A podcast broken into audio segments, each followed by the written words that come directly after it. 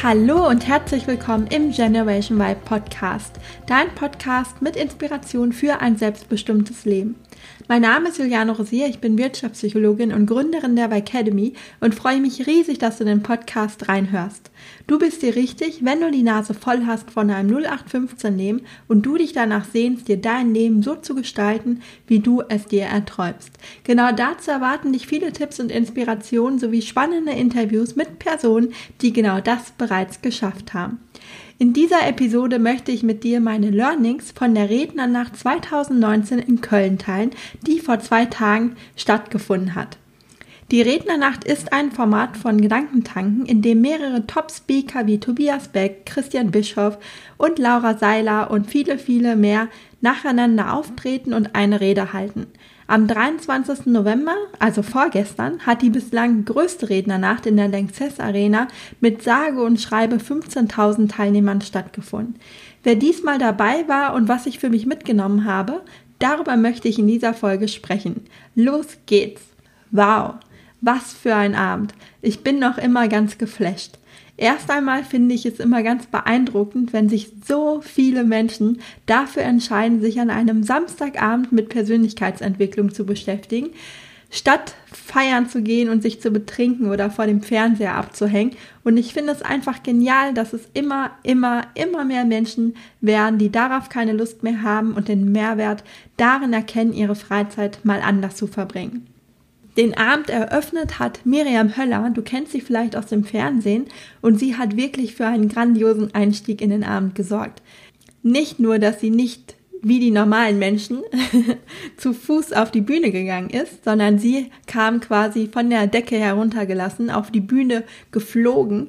Und ihr Vortrag war außerdem so emotional, dass ich meine Tränen nicht mehr zurückhalten konnte. Und das schon wirklich in der allerersten Rede aber auch die anderen Speaker waren alle richtig, richtig gut und ich möchte meine Key Learnings heute mit dir teilen. Und das erste Learning, was ich mitgenommen habe, ist, du musst nicht perfekt sein, um die Bühne zu rocken oder um in dem, was du tust, erfolgreich zu sein. Du musst einfach nur echt sein und du musst vor allem Leidenschaft für deine Botschaft mitbringen. Dr. Auma Obama, das ist die Schwester von Barack Obama, war auch da und hat eine Rede, und jetzt halte dich fest, auf Deutsch gehalten. Sie kommt ursprünglich aus Kenia, sie hat mal in Deutschland studiert, aber ihre Muttersprache ist natürlich nicht Deutsch und es war super beeindruckend zu sehen, wie sie in Deutsch ihre Rede gehalten hat.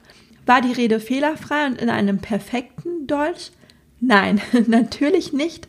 Sie hatte sogar DIN A4-Zettel in der Hand, auf die sie hin und wieder mal drauf geguckt hat, was sie alles sagen möchte. Und manch einer würde sagen, dass das ja schon ein No-Go auf einer solchen groß, großen Bühne ist. Aber weißt du was? Niemanden, wirklich niemanden hat das interessiert, denn sie hat mit so einer Energie und Leidenschaft die Bühne gerockt, dass sie das Herz von jedem Einzelnen im Publikum in Sekunden, wirklich in Sekunden gewonnen hat. Sie war für mich das Highlight des Abends und ihr Auftritt war einfach nur fantastisch. Und sie hatte so viel zu sagen, dass sie mit der Zeit auch überhaupt nicht klargekommen ist, denn jeder Speaker dort hat 18 Minuten Redezeit. Und sie meinte, glaube ich, schon nach der Hälfte, oh Gott, das schaffe ich nie. Ich habe so viel zu sagen, das schaffe ich nicht. Und die Zeit war rum und ich glaube, die Bühnentechniker, und ich weiß nicht, wer dafür verantwortlich ist, die auf die Zeit achten, die vorne standen, die haben immer schon ähm, gestikuliert, du musst zum Ende kommen, du musst zum Ende kommen. Und sie, Entschuldigung, ich sage jetzt nur noch einen Satz, aber ich habe so viel zu sagen. Und es war einfach nur schön anzusehen. Also, wenn jemand so voller Leidenschaft seine Botschaft mit 15.000 Menschen teilt und ja, einfach nicht von der Bühne gehen möchte, weil sie so viel zu erzählen hat und auch alle im Publikum gar nicht wollen, dass sie von der Bühne geht und ihr am liebsten den Rest des Abends zuhören würden, dann ist das wirklich phänomenal. Und das Fazit, was ich daraus mitnehme, du musst nicht perfekt sein, um andere für dich zu gewinnen, aber du musst authentisch sein und du musst eine Leidenschaft für dein Thema mitbringen. Denn das merkt man. Also wenn jemand für sein Thema brennt, dann merkt man das einfach. Und der Rest ist eigentlich zweitrangig. Solange die beiden Faktoren stimmen, kannst du nichts verkehrt machen. Mein zweites Learning ist, Scheitern ist nicht schlimm. alle der Speaker sind schon mal gescheitert oder standen in ihrem Leben an einem Punkt, wo sie nicht wussten, wie es weitergehen soll. Meist sind das rückblickend aber sogar die Momente im Leben, die uns richtig weiterbringen und durch die wir eben sehr, sehr viel lernen.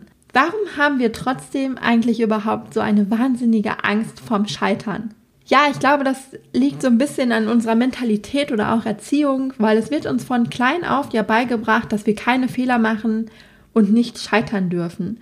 Aber in Wahrheit gehört Scheitern einfach zum Leben dazu. Das ist einfach so. Wir dürfen aber nicht aufgeben, sondern müssen durchhalten und einfach weitermachen. Das heißt, das Scheitern ist nicht schlimm, solange wir wieder aufstehen und weitermachen. So wie der Rosenverkäufer, der samstags abends durch die Restaurants und Bars pilgert.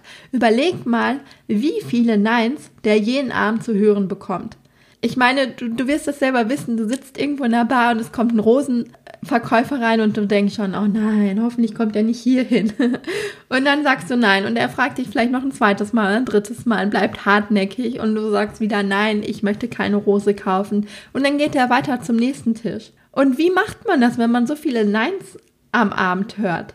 Ich glaube, es liegt daran, dass er einfach weiß, dass irgendwann ein betrunkener Mann dabei sein wird, der alle Rosen auf einmal kauft und er die Hoffnung deshalb nicht aufgibt. Und dieses Beispiel habe ich jetzt auch von Samstagabend geklaut.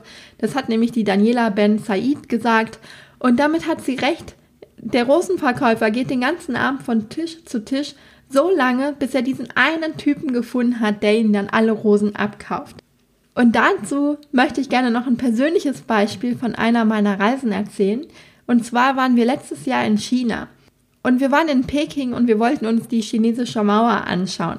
Und jetzt hatten wir uns schon rausgesucht, mit welchem Bus wir da hinfahren können und wie wir dort genau hinkommen und was wir dann machen. Und wir sind also in diesen Bus gestiegen und es klappte auch alles gut. Und dann musste man an einer Station umsteigen in einen anderen Bus. Und es wurde schon gewarnt, dass an dieser Bushaltestelle dann ganz viele so Taxen und Kleinbusse stehen, die einen eigentlich dann locken wollen, weil wenn man mit ihnen fährt, ist es natürlich teurer als mit dem öffentlichen Busverkehr.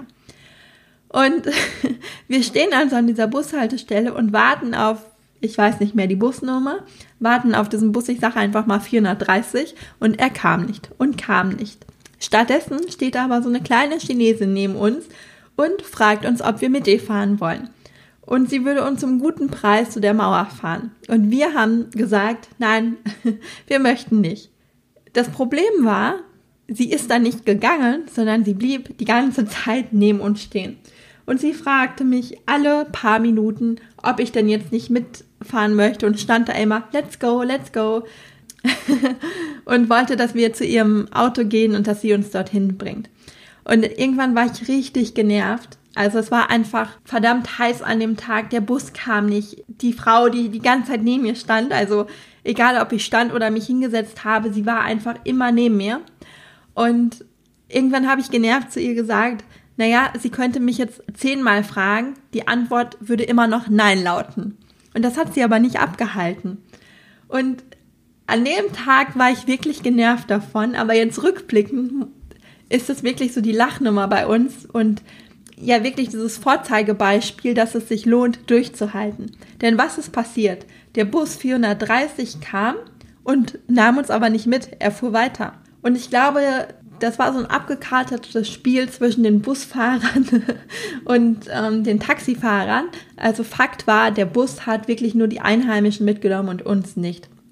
Und wir haben dann wieder gewartet und irgendwann eine halbe Stunde später kam dann wieder ähm, der Bus 430 und hat uns wieder nicht mitgenommen. Das heißt, wir mussten irgendwann aufgeben. Und die Frau steht wieder neben mir und sagt, let's go, guckt mich mit erwartungsvollen großen Augen an und eigentlich selber auch schon hoffnungslos. Das hat man gesehen. Ihre, sie war auch nicht mehr ganz so optimistisch, dass ich Ja sage. Und irgendwann habe ich dann wirklich beim elften Mal gesagt, okay, let's go.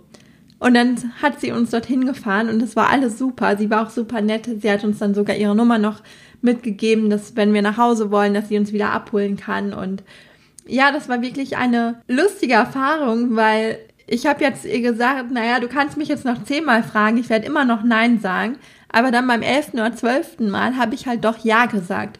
Und wenn man das jetzt Beispiel mal umdreht, dann zeigt einem das ja selber, es lohnt sich einfach dran zu bleiben. Selbst wenn ich zehnmal ein Nein zu hören bekomme. Wenn ich aber hartnäckig bin, vielleicht klappt es dann beim elften oder zwölften Mal. Und so ist es auch mit dem Rosenverkäufer. Er bekommt jeden Tag so viele Neins und er weiß aber, irgendwann wird jemand dabei sein und Ja sagen. So, und mein drittes Learning der Rednernacht war, wir alle haben mit der ein und derselben Herausforderung zu kämpfen.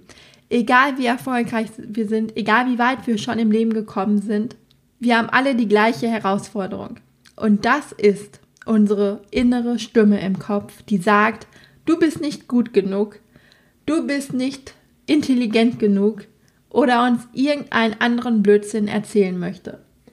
Und Christian Bischof hat es am Samstag auf den Punkt gebracht, denn er hat gesagt, du bist nicht die Stimme in deinem Kopf. Und das ist ein ganz, ganz wichtiger Satz, den jeder sich merken sollte. Denn dieser Satz ist so mächtig, wenn man ihn wirklich verinnerlicht. Denn nochmal ein Beispiel aus der Praxis. Was passiert, wenn du zum Beispiel im Café eine attraktive Frau oder einen attraktiven Mann siehst und sie oder ihn gerne ansprechen würdest? Oftmals passiert doch Folgendes. Du beobachtest die Person vielleicht ein bisschen und denkst dir, Mensch, die sieht aber gut aus und ja, die würde ich jetzt wirklich gerne ansprechen. Du fasst also den Vorsatz, zu ihm oder zu ihr hinzugehen und machst dich auf den Weg. Und plötzlich flüstert dir deine innere Stimme zu, dass du nicht attraktiv genug für den anderen bist oder der oder die andere bestimmt nichts von dir wissen will. Oder der andere sowieso seine Ruhe haben möchte und jetzt nicht von dir gestört werden will. Oder dass dir vielleicht nichts Schlaues einfällt und dass du sowieso nicht intelligent genug bist, um den anderen jetzt anzusprechen. Und jetzt kommt's. Kurz bevor du bei der anderen Person angekommen bist, hast du dir mental so viel Bullshit erzählt, dass du kurz bevor du ankommst, auf einmal rechts abbiegst und den Weg zur Toilette nimmst. Und dann auf der Toilette bist und dir denkst so, was war das jetzt? Ich wollte die Person doch eigentlich ansprechen. Fakt ist, du hast dich nicht getraut und in der letzten Sekunde einen Rückzieher gemacht. Und ich glaube, solche Situationen kennen die meisten von uns und du kannst das Beispiel auch auf jede andere Situation in deinem Leben übertragen. Also das muss jetzt gar nicht nur in einer Situation sein, wo du eine fremde Person ansprechen möchtest. Es kann auch sein, dass du vielleicht in einem Meeting sitzt und deine Meinung äußern möchtest und bevor du dich melden kannst, deine innere Stimme dir sagt, dass du nicht kompetent genug bist und schon hältst du die Klappe und steckst zurück. Aber du musst lernen, dass du nicht die Stimme in deinem Kopf bist und du die freie Entscheidung hast, ihr überhaupt zuzuhören oder eben nicht. Das heißt, welche Macht gibst du dieser Stimme? Gibst du ihr die Macht, dass du dir selbst im Weg stehst und vielleicht die Person, die du so attraktiv findest, nicht ansprichst? Gibst du ihr die Macht, dass du im Meeting dich nicht einbringst und deine Meinung sagst? Oder sagst du, okay, die Stimme, das bin nicht ich, die kann reden, was sie möchte, ich werde trotzdem meinen Weg gehen.